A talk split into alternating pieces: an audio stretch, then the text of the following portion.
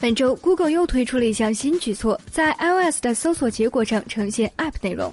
iPhone 或 iPad 用户使用 Google App 或者通过 Chrome 浏览器搜索时，一组合作伙伴的 App 内容将有可能出现在搜索结果上，而用户点击搜索结果即可打开相应 App。